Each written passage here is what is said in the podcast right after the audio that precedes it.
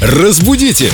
Далее! Здравствуйте, Юля. Вы позавтракали сегодня? Доброе утро, ну а А то у то. нас такой вопрос. Аппетит может разыграться. Давайте. Аня прислала вопрос. Здравствуйте, скажите, пожалуйста, почему нельзя говорить кушать или кушаю?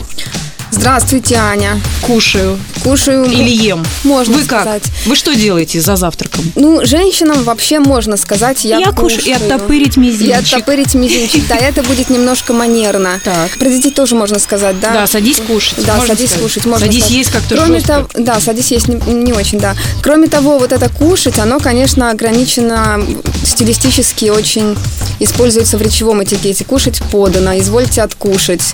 Ну, это или историзм, или... э, Ну, это речевой этикет такой, кушать подано, да, если на каком-то званом обеде у Валентины Матвиенко. Почему историзм сразу? Нет, у Владимира Путина мы Да, только не только- ниже. Кушать подано. Но это что касается рекомендаций Института русского языка. Вообще в жизни, когда мужчина говорит «я кушаю», я звоню коллеге, говорю «ты где мне?» «Я кушаю».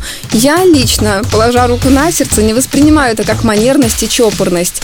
И мне кажется, что вот это требование, о котором я только что рассказала, оно постепенно уходит и нивелируется и сглаживается в языке. Мгм. Ну, в конце концов, может человек, загруженный работой, позволить себе 20 минут спокойного обеда, когда он может порудовать ножом, вилкой и кушать именно. Ну, А не есть, торопясь, глотая куски. Мы просто знаем, что кушать оно такое немножко больше относится к речевому этикету, и такое манерное.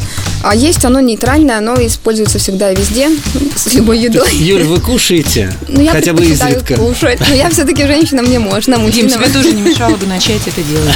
Женщинам можно, сразу говорю. Спасибо. Аня Лисеевна, мы кушаем. Спасибо. Разбудите! Далее!